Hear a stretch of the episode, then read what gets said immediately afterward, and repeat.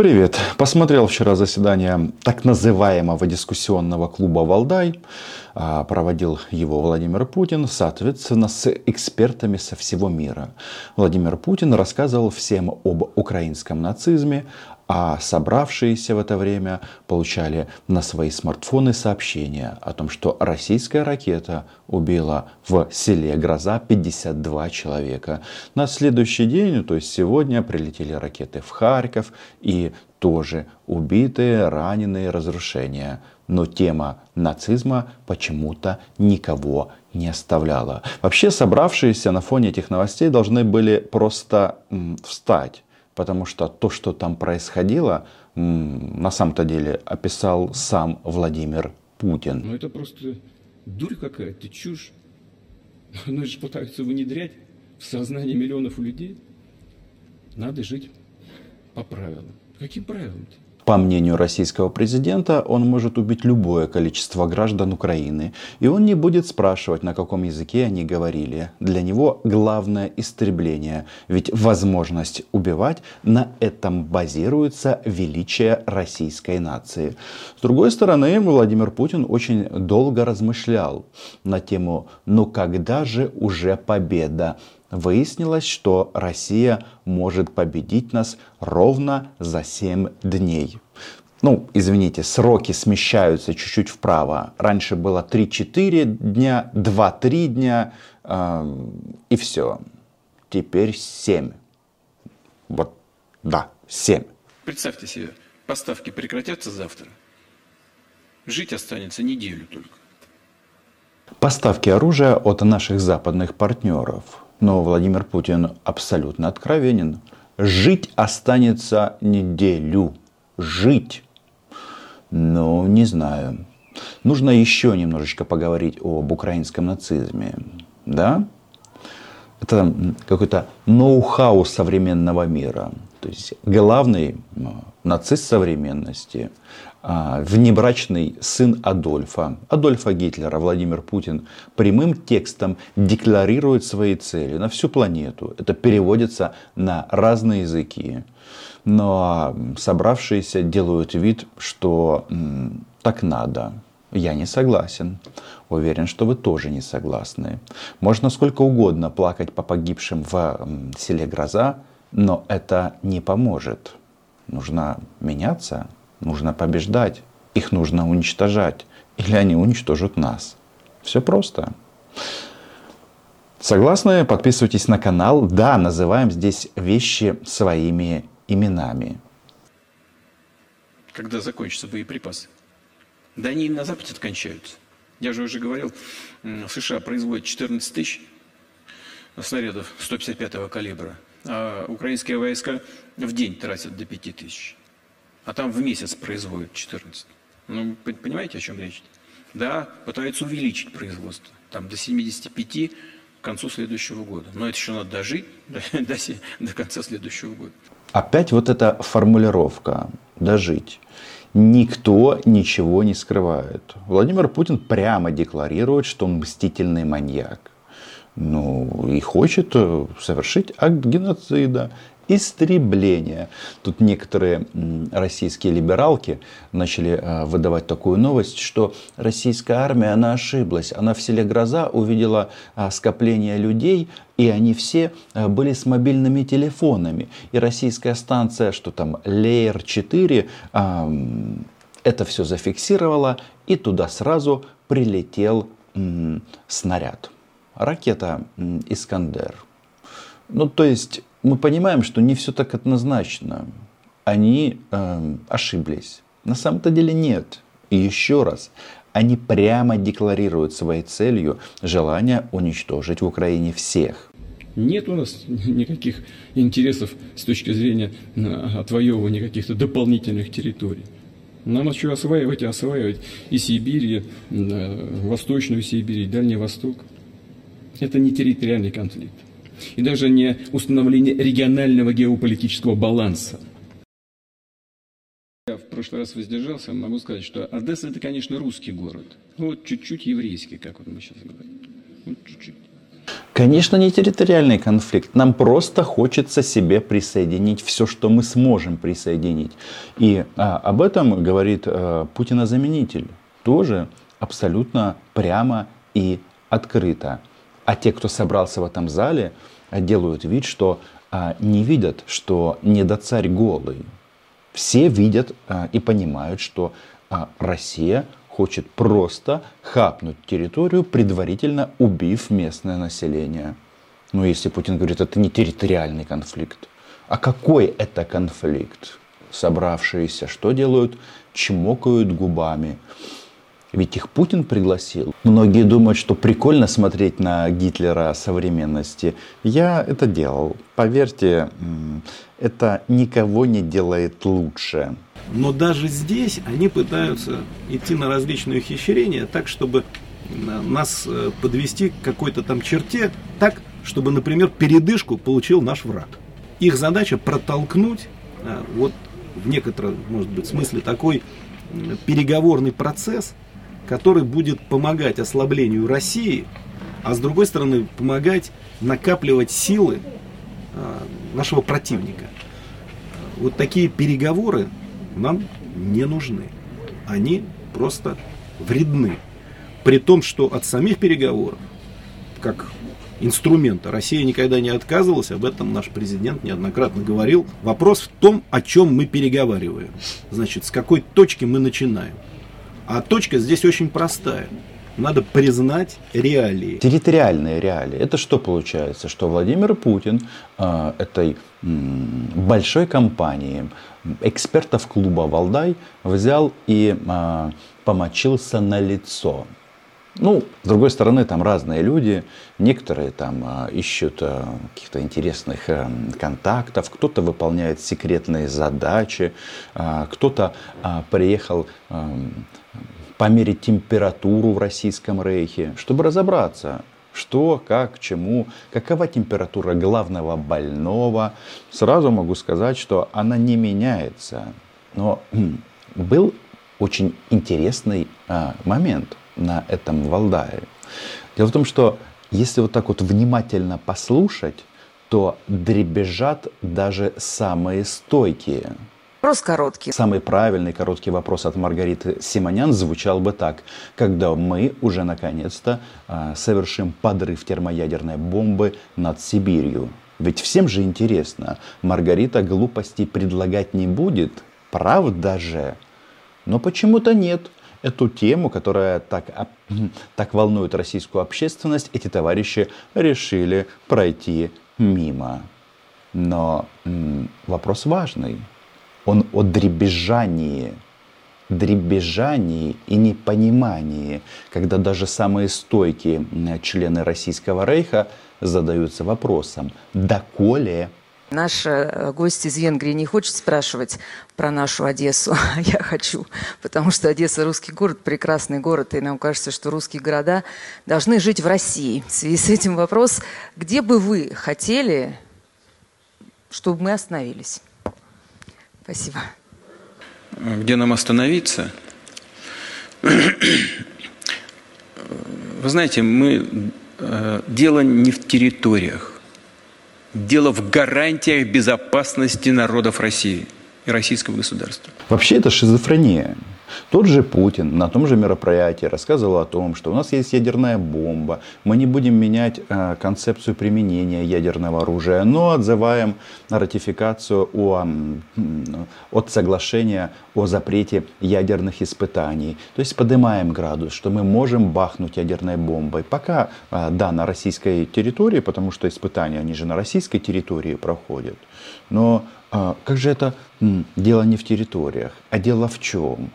Что ж тогда Владимир Путин нам тут рассказывает, что Одесса русский и еврейский город? Ну, странно все это. Почему я говорю дребезжание? Они не понимают сами.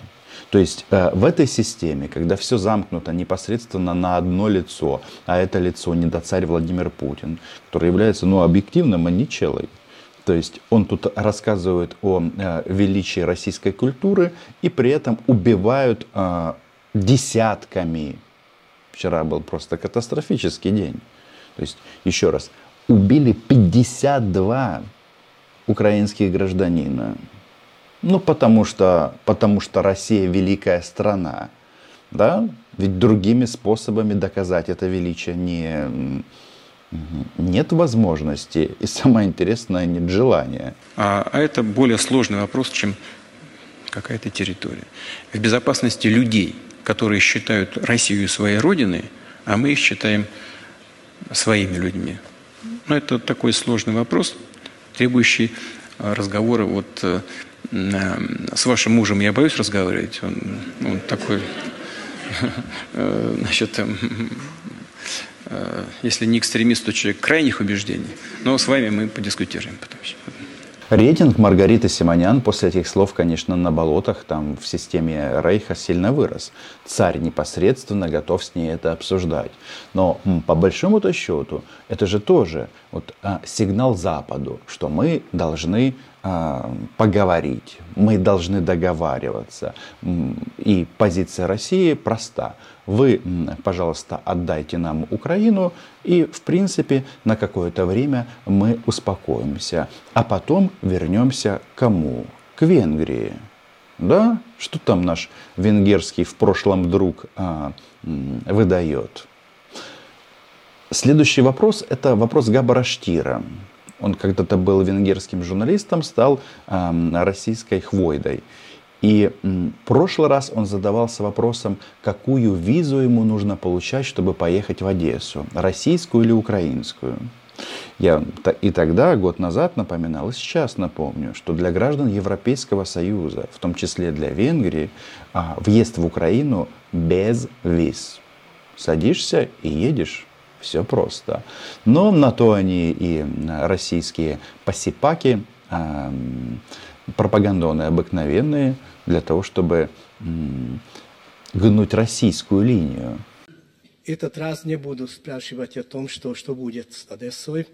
Хотя э, у нас в Венгрии многие спрашивают, что как будут звать, называть э, соседнюю страну. С, с, с Одессы вы имеете в виду? Нет, нет, нет. Э, вы, а в прошлый раз вы спрашивали, да? Да, да, да, что это у меня что, вопрос. Что, ну, ну, да, пожалуйста, извините. Да, да.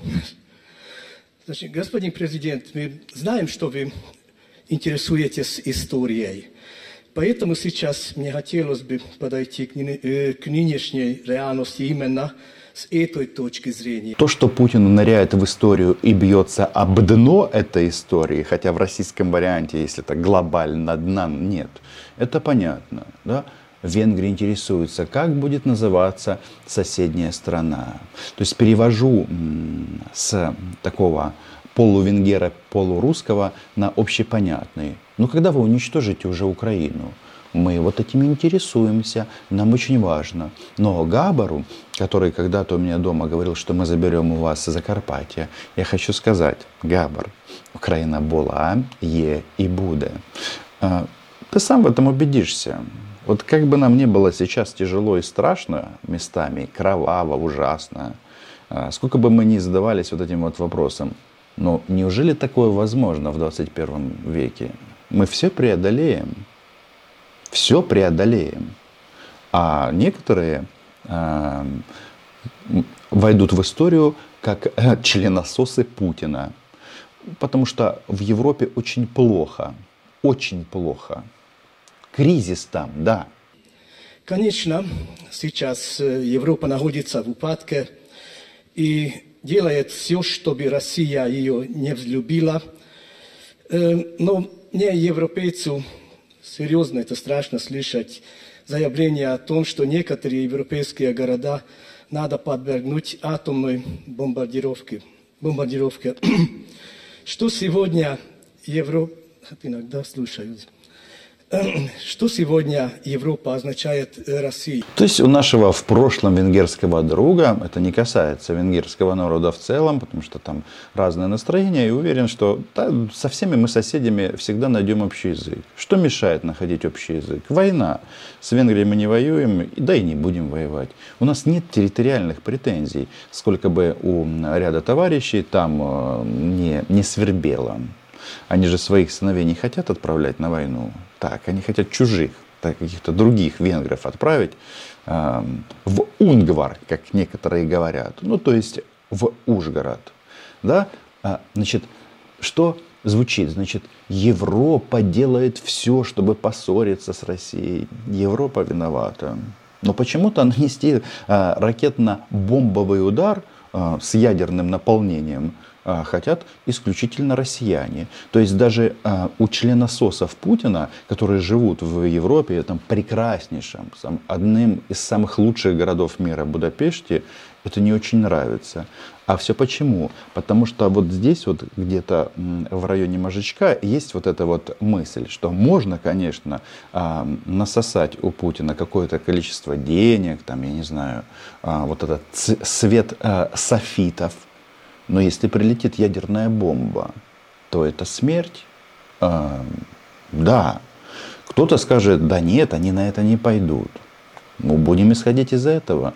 Но тоже масса народа думали, что они не пойдут на Украину. И вот что интересно, значит, вот эта вот дискуссия, бахнуть ядерной бомбой по Будапешту или нет, она же а, выдает а, интересные какие-то мысли, которые Э, в принципе, вот ты когда слушаешь Владимира Путина, э, то у собравшихся э, должно закрасться сомнение. Маньяк говорит абсолютно взаимоисключающие вещи. А, что касается вывода войск. Вот я глубоко убежден, что нет никакого смысла с помощью войск подавлять внутренние тенденции в той или иной стране, в народе, к достижению тех целей, которые он считает приоритетными для себя. Это касается и европейских стран, и восточноевропейских в том числе. Но не было никакого смысла держать там войска, если, э, если, э, если народы этих стран не хотели их видеть на своей территории. Это же просто и понятно. И вот этим вот пророссийским силам сейчас важно услышать, что нет, мы убьем только украинцев, а венгров убивать не будем, как мы это делали в 1956 году, ну или как э, в Чехословакии, а, соответственно, в Праге в 1968 году. То есть, да, вы можете дальше э, протаскивать вот эти вот российские нарративы. Запад виноват, Украина виновата, все виноваты, но почему-то убивает а, здесь и сейчас исключительно Российская Федерация. Странно. Вообще странный мир. А я, когда слышу вот эти вот обрывки новостей, обрывки, размышления, там, в Украине коррупция, в Украине еще что-то.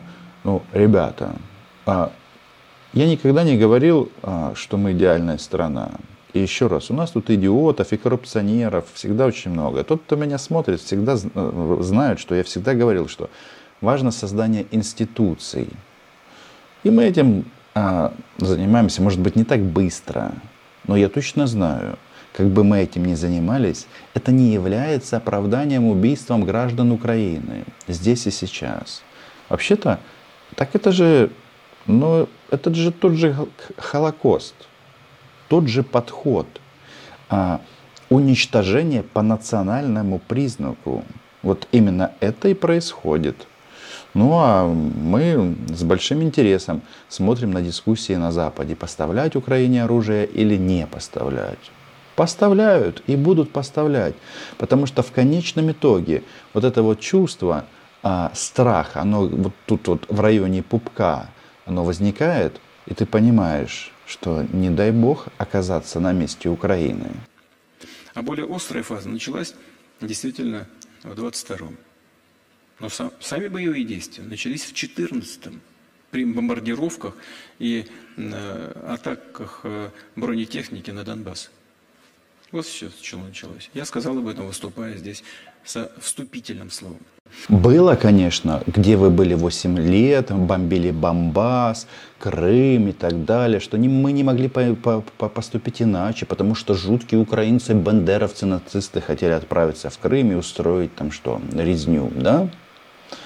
Но только, знаете, а, вот прошло много лет с момента вторжения, и там на болотах на самом-то деле никто ничего не скрывает. Ни Путин не скрывает, ни его обслуга. Они прямо заявляют, что после вторжения российской армии в Крым та же российская армия зашла на Донбасс. И поэтому началась война. Поэтому начали умирать дети, женщины, мужчины. Нет другой причины. Для тех, кто думает, что война началась 24 февраля прошлого года, я сейчас открою Америку. Война началась давно. А, на Донбассе конкретно она началась в 2014 году. И там воевали не только ополченцы, так называемые, и русские добровольцы, соответственно, один из которых был я, но и Министерство обороны Российской Федерации. Вот. Мы хоть и говорили, что наших войск там нет, но все те успехи, которые ополчение Донбасса понесло в 2014-2015 году, это заслуга российской армии, Министерства обороны, штатных подразделений Министерства обороны Российской Федерации. И в том числе добровольцев из числа ЧВК «Вагнер». Это вот как раз битва на Луганском аэропорту и другие боевые эпизоды в том числе. Вот. Соответственно, в 2014 году мы пришли на Донбасс и как бы помогали этим людям. Вот. А потом на 9 лет, на 8, бросили их. Это российский военнослужащий, российский оккупант по фамилии Гузенко. Мог бы фамилию, конечно, изменить. Но то, что он говорит, это же не секрет. Я вот вспоминаю свои многочисленные эфиры в свое время на «Эхо Москвы», когда э, я вот монотонно в течение многих лет повторял одну и ту же вещь что это российская оккупация, что нет никакой гражданской войны, нет никаких республик, а есть оккупационные администрации. И вот теперь эти люди говорят то же, практически теми же словами. Но опять же, это не было секретом. Это не является секретом ни для Габара Штира из Будапешта, ни для кого-то другого. Там вот был парень из Японии, его даже исключили из партии за это. Почему? Потому что здравый смысл, он все равно, э, я не знаю, может быть, я слишком наивный, но я все-таки исхожу из того, что здравый смысл возьмет верх и чувство самосохранения. Да, вот они размахивают это ядерной дубиной, они открывают окно для ядерных испытаний. Все это понятно. Но я исхожу из того, что западный мир, он все-таки соберется. Потому что жить хотят все. Никто не хочет ни сдохнуть, ни в рай. Ну, по крайней мере, преждевременно. А Владимира Маньяка пора изолировать. Ну вот эта вот тенденция, что где мы остановимся, да? У Путина спросила Маргарита Симонин, где мы остановимся? Я там смотрю, а, даже в Москве уже, в московских гостиницах немножечко нервничают по этому поводу. Понимания нет. А все интересуются, что у деда в голове. У деда в голове вавка. Объективно. Это вам доктор Цымбалюк говорит. Диагноз поставлен. Подписывайтесь на мой YouTube канал, называем вещи своими именами, в комментариях пишите ваше мнение. А Украина была, есть и будет. И эту важную информацию нужно обязательно передать а, во все столицы мира, в том числе и в Будапешт. Хотя там, друзья мои, людей, которые на нашей стороне, которые понимают, что происходит, больше, чем может показаться. До зустрічі!